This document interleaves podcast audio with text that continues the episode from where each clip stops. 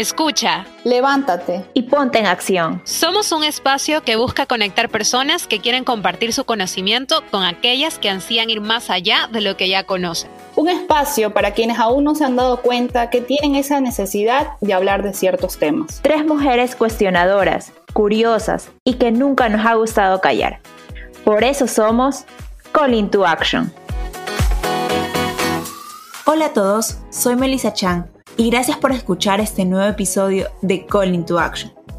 Después de nuestro episodio Política Express, en el que fuimos invitados a involucrarnos en el mundo político, vimos la necesidad de comprender más sobre las funciones de ciertas instituciones que crean y ejecutan las políticas en el país.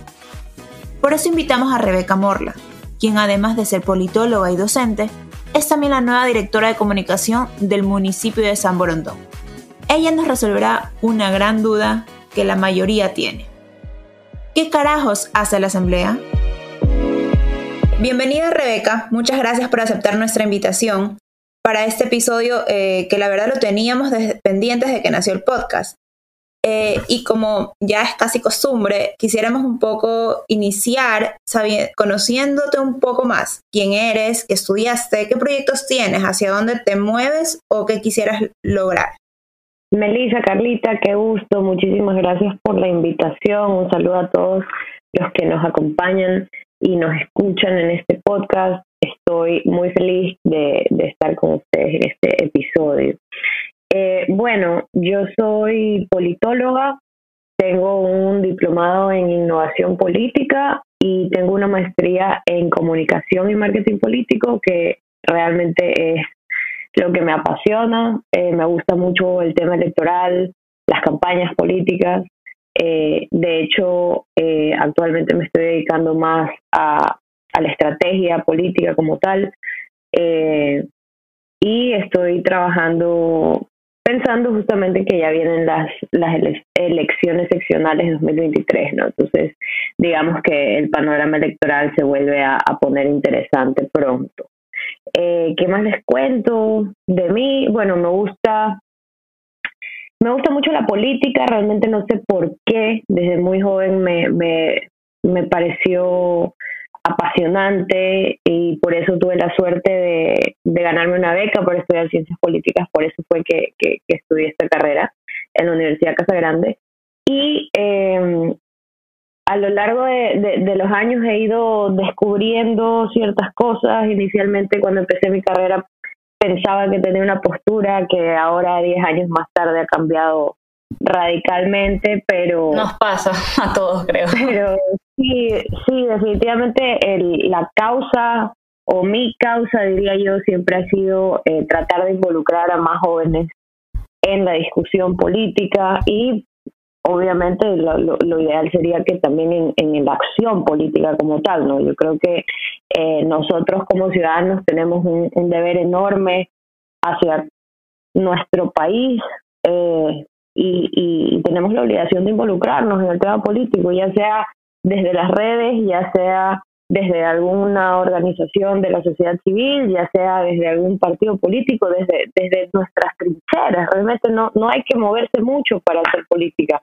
simplemente tener eh, esa voluntad de, de, que, de cambiar las cosas, de mejorar nuestro país. Rebeca, y tú, cuando decías que empezaste joven, como que ¿a qué, ¿a qué edad? O sea, ¿te interesaste empezar a leer las noticias, a tratar de entender cuál era la situación de tu país? ¿Eras de las que participaban en los grupos de debate? Tal vez por ahí fue algún papá, un tío, o abuelito, abuelita el que te enseñó. Porque muchos de los jóvenes, hablo por, creo que somos la misma generación, hace 10 años tal vez no todos nos interesábamos tanto en la política, o solamente repetíamos como loritos lo que escuchábamos en nuestras casas. Y ahora incluso me preocupa más por la percepción que tengo, tal vez equivocada, de que muy pocos son los jóvenes que realmente les interesa la política, más están por, les interesa el TikTok está de moda, el no influencer, el, no sé, la tendencia en ropa, maquillaje, etcétera, pero tal vez es mi percepción, tú que estás más en contacto con la gente, ¿cómo, cómo ves el panorama y cómo invitarías a la gente joven a ser como tú, a involucrarte más desde una edad muy temprana? Sabes que yo creo que eso, eh, por más de que nosotros quisiéramos que más personas estén involucradas, eso, eso de cierta forma le nace eh, a las personas. Y, y yo creo que depende mucho de los contextos y por eso justamente es importante hablar de la pandemia eh, y, y, de cómo vino la pandemia, porque sí, definitivamente la pandemia cambió el mundo, pero, pero si nos sentamos a analizar un poquito más, nos damos cuenta que la pandemia cambió la forma de, de hacer muchas cosas, cambió y en la política cambió la forma de hacer política, cambió la, la, las expectativas de la gente hacia con los políticos también. Eh, y creo y estoy convencida que, que la pandemia también hizo que muchos jóvenes eh, se involucren en, en el tema político, precisamente porque la pandemia evidenció todo lo que nos falta, todo lo que eh, todo lo que ha estado mal desde hace mucho tiempo y, y, todos lo hemos sabido y simplemente no se ha hecho nada al respecto. Entonces, eh, y por eso justamente mi énfasis siempre ha sido en los jóvenes, porque es que siempre nos dicen que nosotros somos el futuro, ni sé qué, pero no, a nosotros nos toca empezar a hacer las cosas desde ya, porque lastimosamente los que salimos más perjudicados por todas las malas decisiones que se han tomado antes de nosotros por otras generaciones nos terminan afectando a nosotros más que a nadie. Somos nosotros los que no conseguimos trabajo, somos nosotros los que no tenemos eh, cómo hacer para pagar la universidad, somos nosotros los que no tenemos cómo hacer para aportar en nuestras casas porque nuestros padres también están desempleados. O sea, es, es una situación que, que yo creo que le llega a cada uno en la medida que le toca enfrentar eh, los problemas que causan las malas decisiones políticas o la falta de eh, voluntad política para hacer las cosas bien que hemos tenido siempre, ¿no? ¿Y tú crees que eh, también con la nueva situación de, del presidencial que tenemos, esto también ha dado apertura que más jóvenes se involucren en esta área? Porque yo he visto que, o bueno, de lo que he visto, esta nueva etapa presidencial la siento más abierta hacia esta, esta, esta área de la población?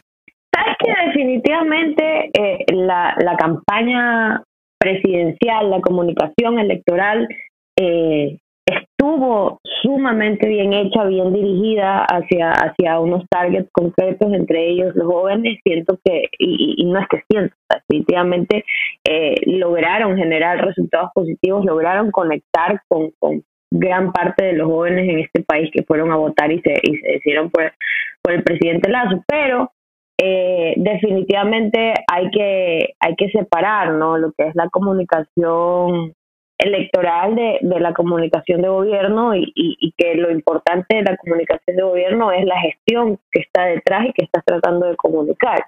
Entonces, la pregunta no es tanto qué tan bien o mal están manejando la comunicación, sino en cuanto a la gestión, cómo va. Y por cómo están las cosas, vemos que sí, definitivamente la vacunación fue un éxito, fue un compromiso de campaña que, que, que cumplió a cabalidad y que definitivamente le da eh, un, una especie de, de legitimidad por el momento, ¿no? Porque la gente está aprobando la gestión, tiene más del 50% de aprobación a nivel nacional y tal, pero no nos olvidemos que la situación económica se mantiene eh, ahí, igual, porque no, no vemos ni, ni avances ni retrocesos, simplemente está ahí. Y, y la gente definitivamente no, no puede seguir esperando, ¿no? Claro, tenemos que ya comenzar nosotros también a tomar acción y no estar esperando lo que otros decían por nosotros.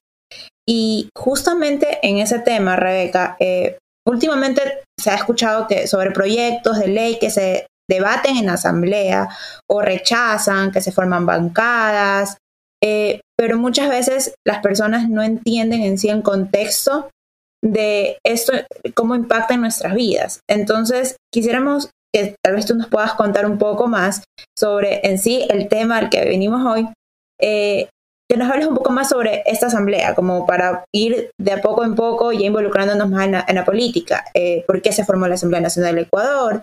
Eh, ¿Cuál es la eh, diferencia con lo que antes era el Congreso?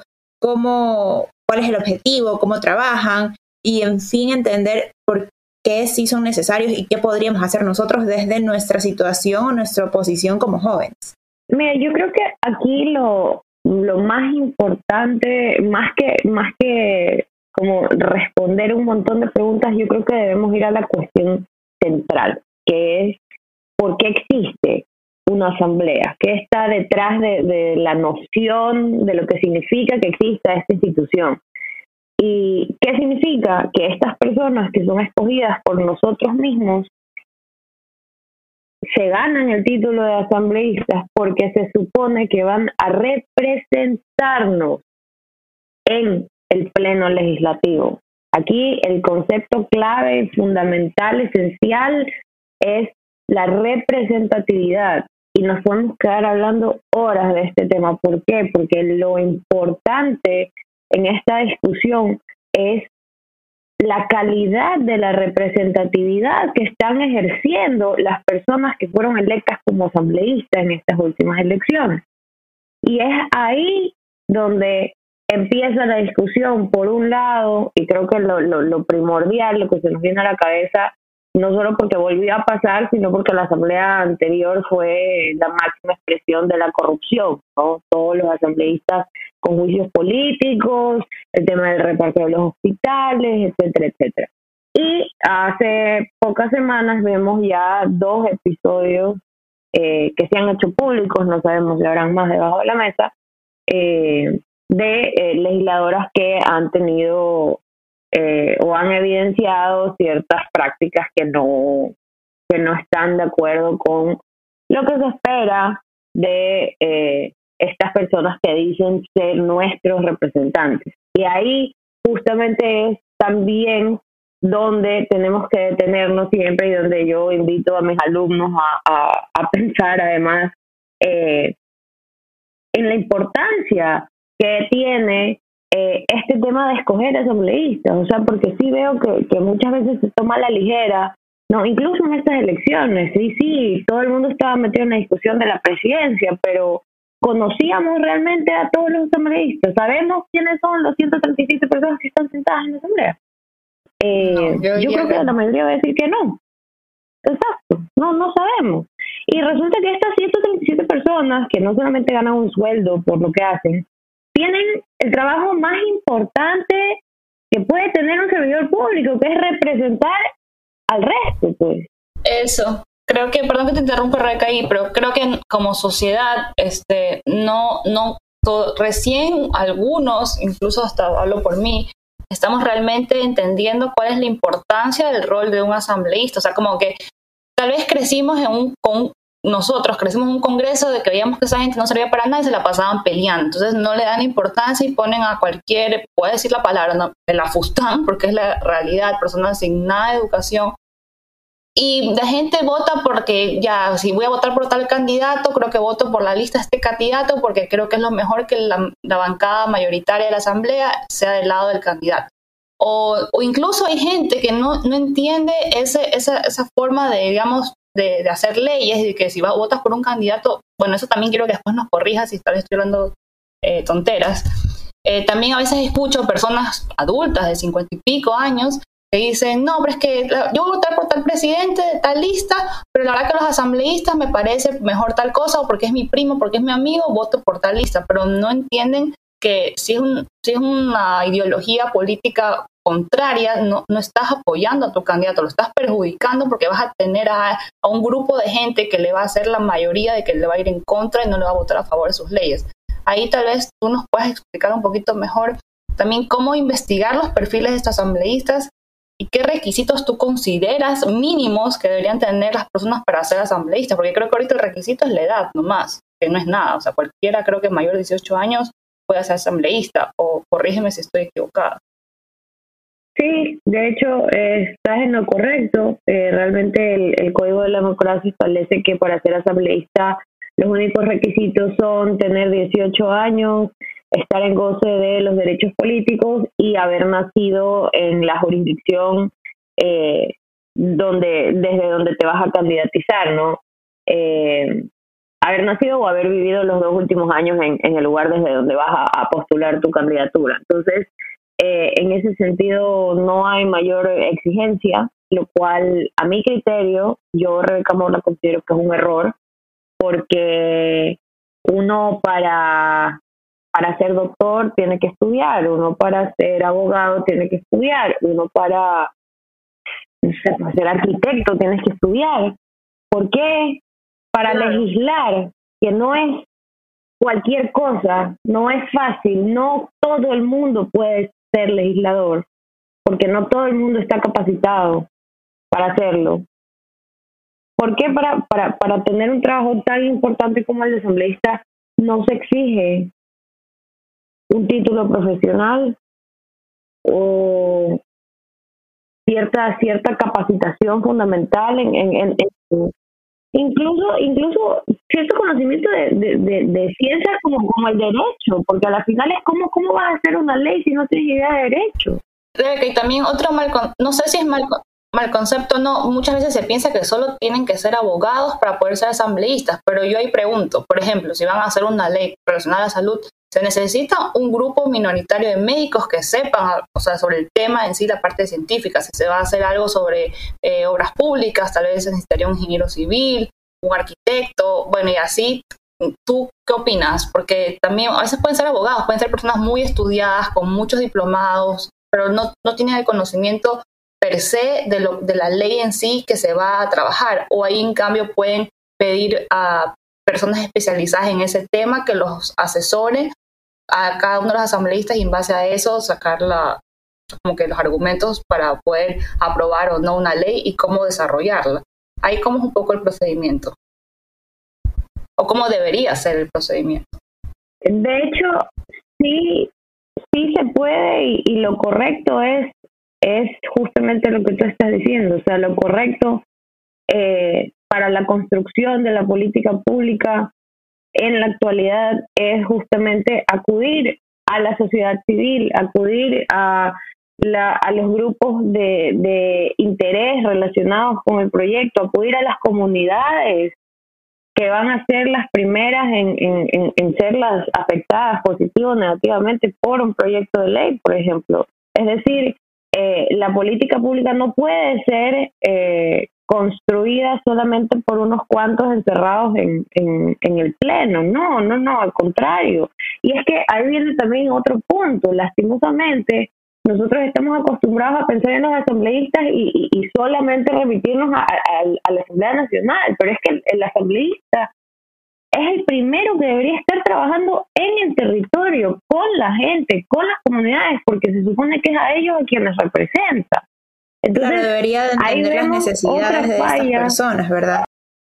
Exactamente, o sea, el, asambleísta, el trabajo del asambleísta, una parte es en el pleno, pero gran parte de su trabajo debe ser en el territorio con, con la ciudadanía, porque si no, ¿cómo vas a construir política pública si no recorres, si no conoces, si no escuchas, si no ves las realidades de la ciudadanía? Que después de la pandemia definitivamente son total diferentes, mucho más difíciles que antes. Y eso, por eso eh, también yo siempre insisto ¿no? en, que tenemos que hablar de la realidad post-COVID, de la política post-COVID, la administración pública post-COVID. ¿Por qué? Porque el COVID nos deja una serie de nichos nuevos, de públicos nuevos. Hay chicos jóvenes que ya no solo son jóvenes, sino que también les toca ver cómo ser las cabezas de sus hogares porque perdieron a sus padres hay abuelitos que se quedaron a cargo de los nietos porque los hijos fallecieron. Hay mujeres que se quedaron viudas, hay hombres que se quedaron viudos y que tienen que cargar con sus hijos. Entonces, hay, hay una serie de necesidades nuevas o, más o, o, que se agravaron con la pandemia que, que también tenemos que estar eh, pensándolas, ¿no? Y, definitivamente los asambleístas son los primeros que deberían estar en, en, territorio con la gente viendo cómo, cómo proponer leyes que ayuden a solucionar esto en lugar de estar encerrados en el juego político dentro del pleno, matándose los unos con los otros por los intereses de un partido o del otro. Sí, eh, justamente en ese, en ese punto, lo que tú dices de que eh, su función, su tarea debería ir un poco más allá, no solo en aprobar o pelear o debatir, eso es lo que queríamos quisiera yo entender. ¿En qué nomás consiste el trabajo del asambleísta? Ellos desarrollan el proyecto de ley o el proyecto de ley viene de parte del presidente y ellos ven si se aprueba o no se aprueba. Eh, tú ya me indicas que, eh, bueno, a, criterio personal tuyo, ellos deberían de salir y no solo quedarse en asamblea, en Quito, ahí en, eh, amontonados, sino recorrer y ver las necesidades, la realidad del Ecuador pero ahorita ¿cuál es esa tarea? O sea, ellos qué nomás hacen, solo aprueban leyes. Bueno, según lo que establece el Código de Democracia, los asambleístas tienen dos funciones, o la asamblea como tal tiene dos funciones esenciales, que son fiscalizar y legislar. Entonces, por el lado de la fiscalización, los asambleístas tienen eh, el poder de enjuiciar políticamente o incluso de censurar o de destituir al presidente, a los ministros que conforman el gabinete o a cualquiera de las cabezas de las instituciones públicas. Eh, asimismo, eh, ellos, eh, la asamblea como tal es la, la que designa, la que posesiona a la máxima autoridad de entidades como la, la Procuraduría General del Estado, la Contraloría General del Estado, la Fiscalía General del Estado, Defensoría del Pueblo, superintendencias, etcétera, etcétera, Consejo Nacional Electoral, Consejo de la Judicatura. Eh, esas, y obviamente por el lado de, la, legislar, eh, para cumplir con sus atribuciones, la Asamblea integra estas comisiones especializadas permanentes que están integradas por todos los asambleístas eh, y los asambleístas como tal tienen la obligación de presentar proyectos de ley al Pleno que serán sometidos en dos debates. Estos proyectos de ley primero son presentados al presidente de la República, que luego, al, sí, que luego serán presentados al presidente de la República. Entonces, los asambleístas envían los proyectos a las comisiones que correspondan, que luego inician su respectivo pues trámite de acuerdo a, al tema que, que al que se refiera la ley. Otro de los de los de las funciones eh, esenciales pues de, los asambleístas es el, el tema de eh, expedir, reformar, derogar leyes eh, y también crear o suprimir eh, tributos mediante la ley. Rebeca, muchísimas gracias por toda esa información que nos, nos has dado. Ya nos has aclarado bastante más en cuanto a lo de los asambleístas. Y de ahí otro, otro tema que me gustaría también como que entender, y creo que me confundí yo un poco, fue en las últimas elecciones eh, se tenía que votar por plancha, ¿verdad? Para los asambleístas. Sí, sí, se cambió. Lo que pasa es que se cambió eh, el método de asignación de escaños, así mismo. Antes nosotros teníamos eh, o, se contabilizaban los, o se asignaban los escaños, mejor dicho, en función a un método que se llama de Pero para estas últimas elecciones se cambió el método de asignación al método Webster, que, eh, bueno, básicamente es un proceso que tiene una fórmula matemática eh, según la cual se reparte el total de votos recibidos por todos los movimientos políticos y así se asignan los escaños. Entonces, ese fue el cambio que se dio en estas últimas elecciones y por eso también eh, se hizo este cambio de que las personas tenían que votar en plancha. ¿Y tú crees que esto benefició o no? ¿O es independiente? Yo creo que, que es independiente porque ya hay mucho, tiene que ver eh, los partidos, ¿no? O sea, qué tan, qué tan fuertes o débiles están estructurados los partidos, qué tanto los partidos han dado a conocer a sus candidatos, eh, que a mi criterio, pues obviamente nuestro nuestro sistema de partidos está sumamente debilitado, no son ellos quienes tienen la responsabilidad de escoger las mejores personas, personas probas para, para los cargos públicos. Y eh, cada vez que escuchamos que un legislador eh, hace algo indebido, comete algún acto de corrupción, etcétera, al final del día la responsabilidad también recae del partido al que representa porque es el partido al que le dio la oportunidad de estar ahí, ¿no? De candidatar. Entonces, eh, en ese sentido, los partidos tienen una responsabilidad enorme que, definitivamente no están cumpliendo, porque no están poniendo a las mejores personas como los candidatos.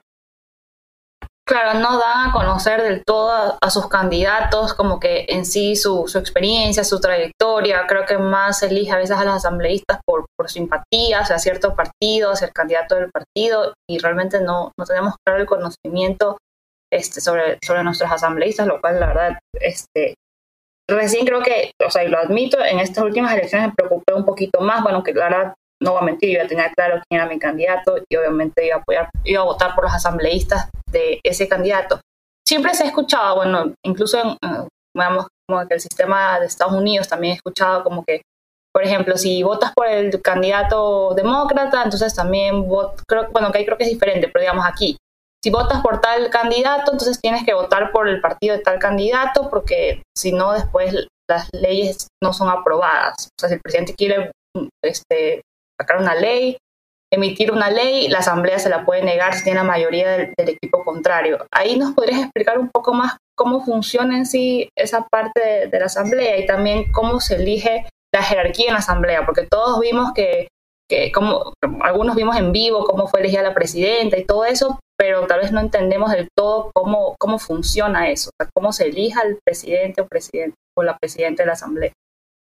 Bueno, aquí lo, lo importante que hay que conocer es que eh, la idea, la razón de ser de la asamblea es justamente la negociación política. No, o sea, un parlamento existe porque el hecho de, de, ser parlamentario implica la negociación, la mediación, llegar a acuerdos, a consensos entre las distintas, eh, entre las distintas bancadas, entre los distintos movimientos políticos. Y eso es algo que eh, sí vamos a ver en esta asamblea y que no vimos, por ejemplo, en la en la época correísta, porque en la época correísta había una mayoría absoluta que, definitivamente iba para un solo lado y que le dieron pues rienda suelta a todo lo que quiso ser el presidente Rafael Correa. Pero eh, en la asamblea actual, que vemos una configuración tan diversa, tan pues, con, tantas fuerzas donde ninguna es pues eh, mayoría, eh, los asambleístas ahora están obligados a la fuerza a, negociar, a sentarse a, a, a discutir, a debatir, a, generar consensos entre distintas visiones. Eso es algo que en los últimos años pues no se ha visto y que, y que va a ser, creo yo, el principal desafío también de, de los asambleístas, porque, como les decía, aquí nuestros legisladores no están acostumbrados a legislar, no están acostumbrados al juego político, a, lo que implica eh, estar en la asamblea, que es justamente esta negociación, este lobby entre, entre movimientos. Eh, y por eso también se ha hablado siempre de que, de que lo, lo más seguro es que estos, estos cuatro años de gobierno lo que veamos en la Asamblea sean estas mayorías móviles, ¿no? Eh, que para, dependiendo el, el, proyecto de ley que se esté discutiendo, por ejemplo, veremos eh, alianzas entre distintos partidos que después pues se romperán y vendrán otras, eh, pero lo más seguro es que eso, eso se dé de esta manera, lo cual, si bien hace un poco más difícil para el gobierno lograr justamente estos acuerdos y que ahí entraríamos a otra discusión que es que tan bien está jugando, creo, eh, dentro de la Asamblea.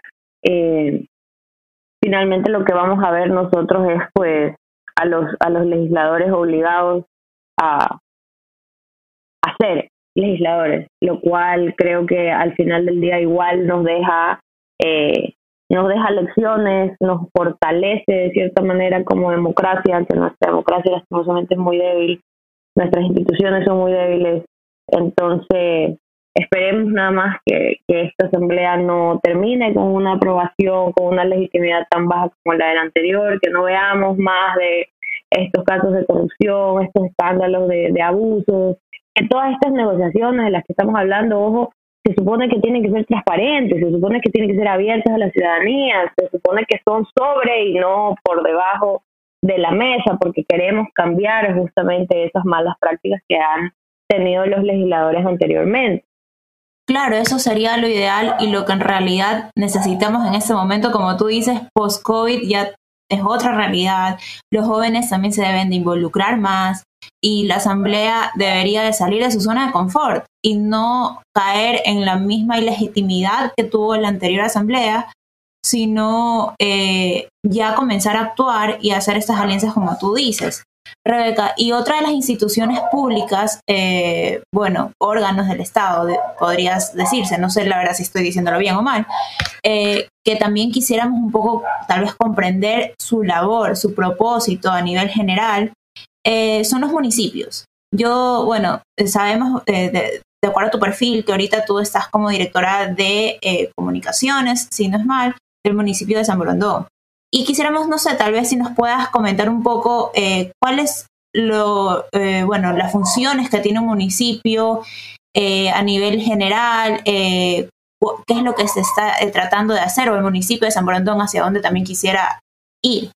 Sí, les cuento que recientemente asumí el cargo de, de DIRCOM en el municipio de San Borondón, una oportunidad que me ha dado el alcalde José Yunes y, y, por la cual estoy muy agradecida porque eh, en estas pocas semanas he visto que realmente es, es un municipio que yo diría que es un ejemplo a seguir en, a nivel nacional porque ha demostrado con resultados, ha demostrado con gestión que, que las cosas se pueden hacer bien, que sí hay forma, que, que sí hay forma de hacer que alcancen los recursos, que sí hay forma de, de responder a la gente eh, de, de, manera eficaz, eficiente, que, que sí hay forma de, de, hacer las cosas bien realmente y que, y que es voluntad lo, lo que se necesita. ¿no? Eh, San Borondón en este momento es un ejemplo de reactivación a nivel nacional, ha sido uno de los primeros en tomar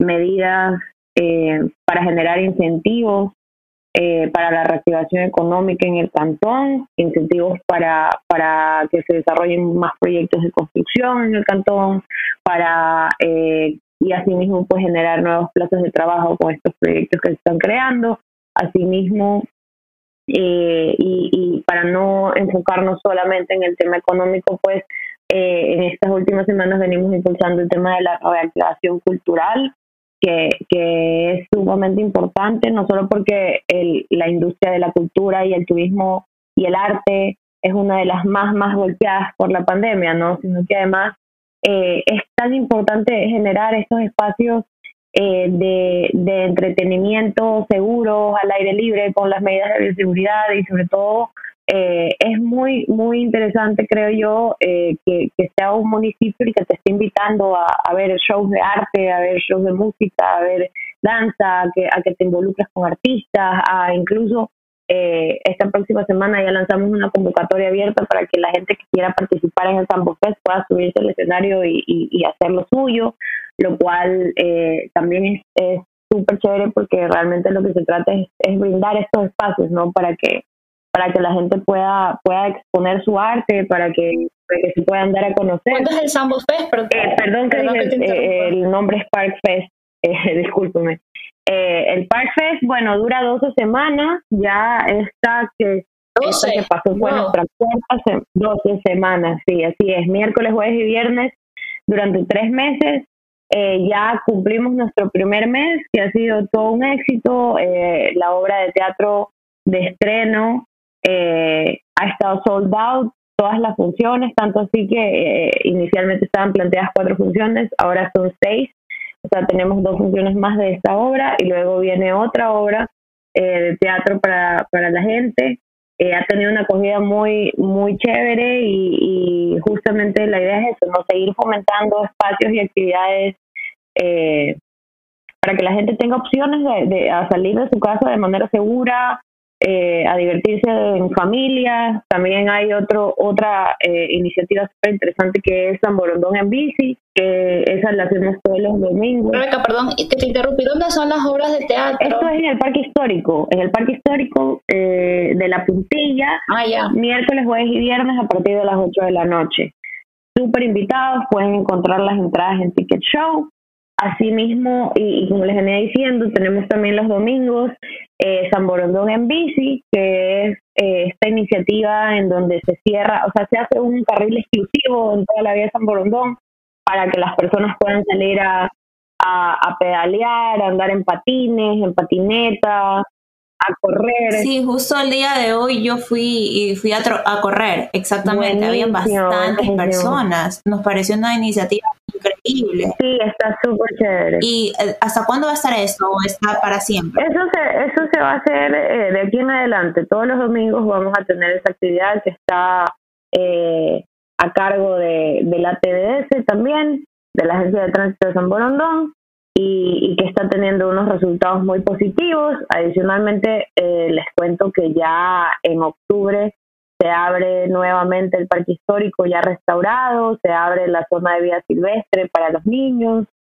eh, se van a estar dando distintas actividades también en el parque y, y asimismo en cabecera cantonal pues están haciendo muchísimas obras. Ahora en octubre es, el mes de las fiestas de San Borondón, entonces el alcalde Yunes va a estar inaugurando eh, varias cosas. Ayer también inauguramos eh, San Borondón Visión, que es el nuevo bus de dos pisos que va a estar recorriendo rutas ah, turísticas de San Borondón. Entonces, digamos que, que hay muchas cosas pasando y, y, estoy muy contenta de ser parte de, de, este. Sí, felicitaciones. Rebeca, tú dirás que los pilares de un municipio, entonces, por lo que escucho y he, visto, o sea, en verdad el municipio abarca todo, o sea, turismo, cultura, arte, eh, también sé que obviamente se involucran, en, hasta qué punto se involucran con temas de educación, salud, este, bueno, no sé si el municipio también es parte, digamos, de alcantarillado, eh, alumbrado, eh, digamos, cuando se pavimentan las calles, si hay un problema, este, digamos, en, en la comunidad, o sea, como que esa, esa parte como que nunca me ha quedado del todo claro, como que sé que también es la parte de los impuestos prediales, porque en algún momento estuve en el municipio de San Borondón un tiempito, pero en sí como que cuáles son todas las funciones, porque ahorita siento como que más nos hablas del arte y la como que cultura y que fomentan eso y me parece increíble porque creo que algo que en San Brondón este, a veces faltaba, o bueno, máximo estaba el Sánchez Aguilar, pero siempre lo veía como, obviamente es una entidad privada y aparte.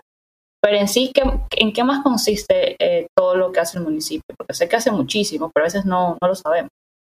Claro, en sí, eh, bueno, las, las competencias eh, las competencias exclusivas de los, de los gobiernos autónomos descentralizados, de acuerdo con el COTAR, se refieren justamente a la provisión de, de servicios básicos como agua, luz, alcantarillado eh, y ciertos servicios también desde la parte social. Sin embargo, eh, en el municipio de San Brondón realmente eh, el alcalde Yunes no se limita solo a lo que es su competencia, sino más bien siempre se trata de, de hacer más, eh, de apoyar cuando apoyar a los a los ministerios, por ejemplo, en, todo este tema de la vacunación, el gobierno el, el, el, gobierno municipal ha estado sumamente involucrado abriendo estos centros de vacunación que han estado funcionando de manera permanente.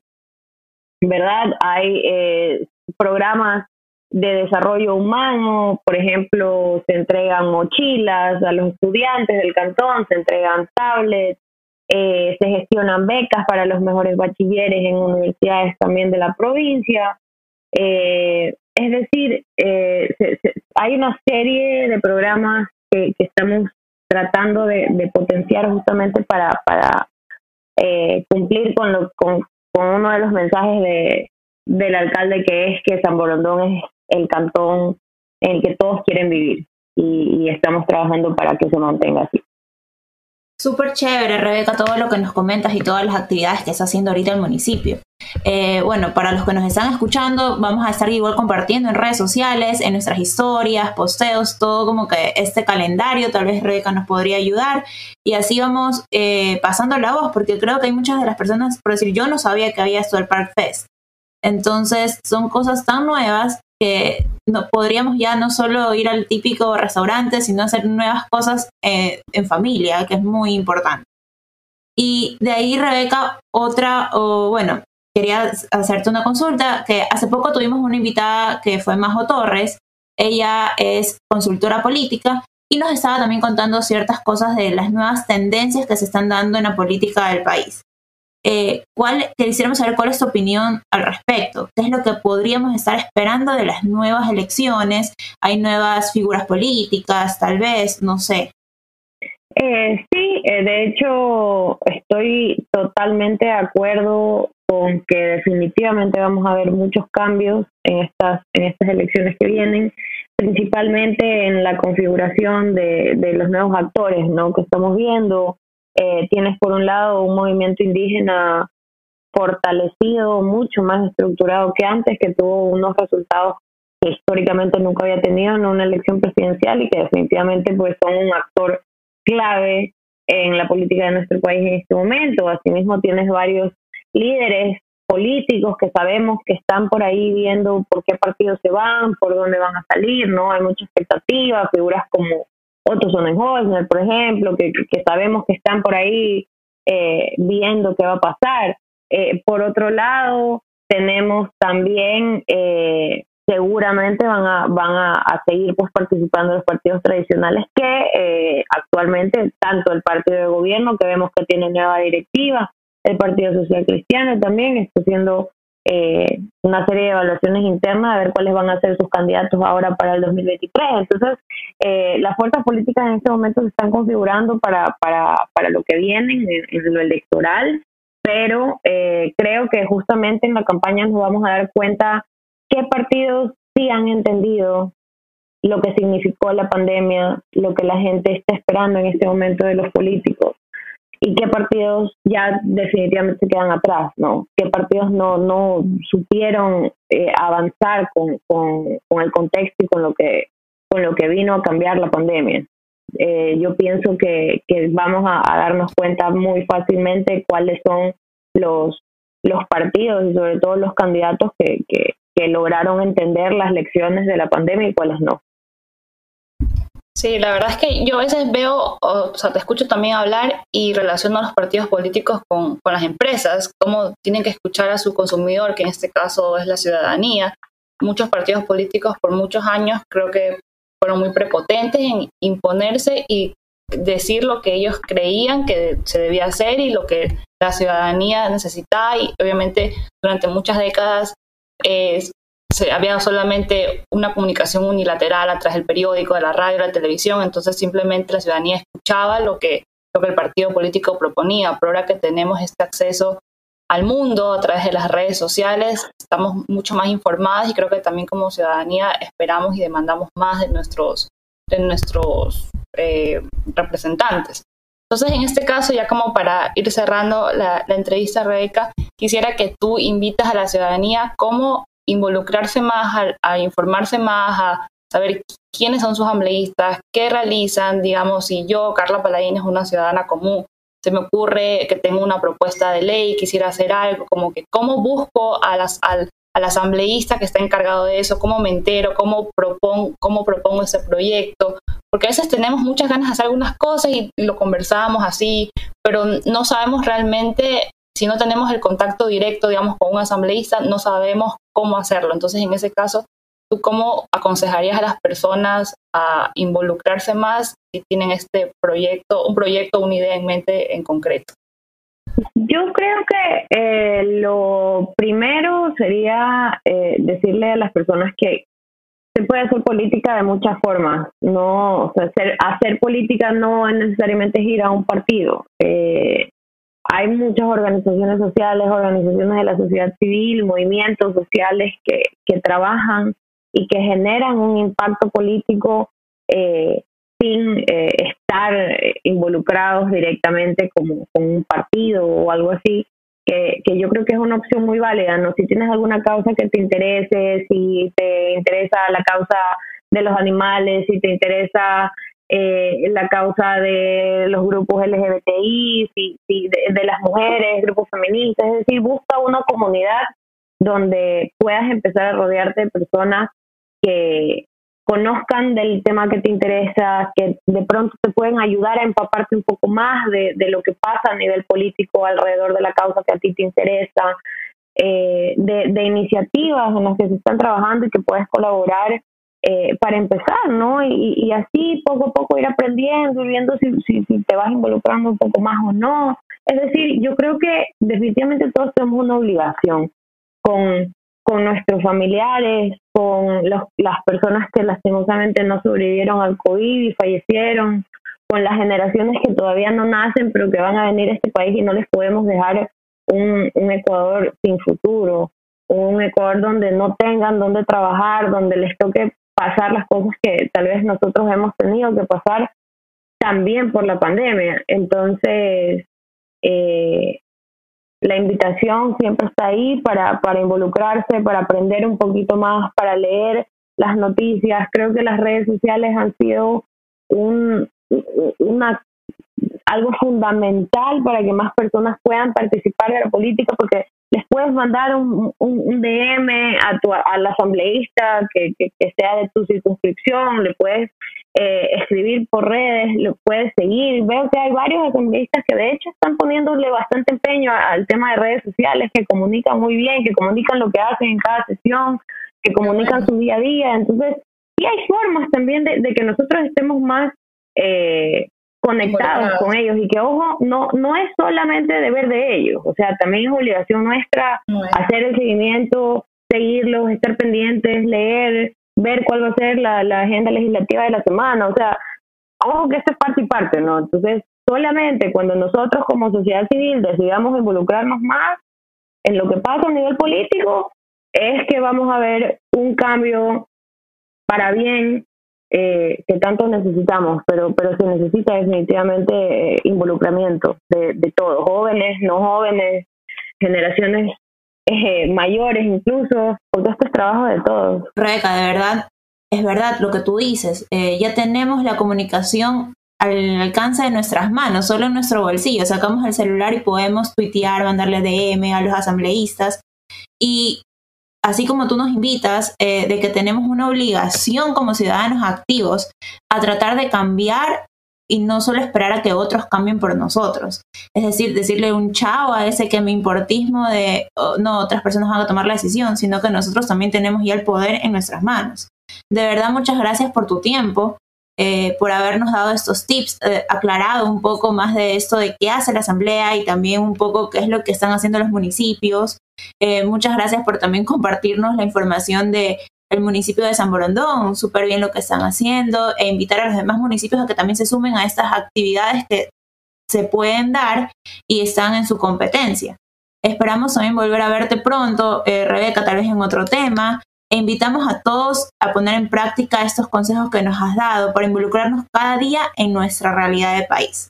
Como dijimos, dejando a un lado el que me importismo y tomando responsabilidad de ser ciudadanos activos y velar por ese desarrollo del país. Muchas gracias. No, gracias a ustedes, chicas. Gracias a ustedes por la invitación. De verdad, qué gusto, qué gusto compartir este espacio y definitivamente aquí estoy para cuando, cuando quieran. Hay que involucrarnos más en las actividades del municipio, que a veces no, no sabemos y, y, nos quejamos de que no hay suficientes cosas que hacer en Guayaquil o Sambo y, y, ahora con lo que tú nos dices ya sabemos que podemos hacer mucho más. Así que chévere por compartir eso con nosotros el día de hoy. Ahora que Rebeca nos aclaró de las funciones de estas instituciones públicas, ya no podemos decir qué carajos hace la Asamblea. Más bien, empecemos a cuestionarnos ¿Qué carajos voy a hacer yo? E involucrémonos. Los invitamos a seguir escuchando nuevos llamados a la acción todos los martes y a revisar nuestras redes sociales, en las que subimos contenido de mucha utilidad referente a cada episodio de la semana. Esto gracias a nuestro auspiciante Massive, una agencia enfocada en conectar marcas con personas para influenciar decisiones de compra, desde la estrategia a la ejecución, vinculando data, creatividad y tecnología Sigue escuchándonos para más llamados a la acción.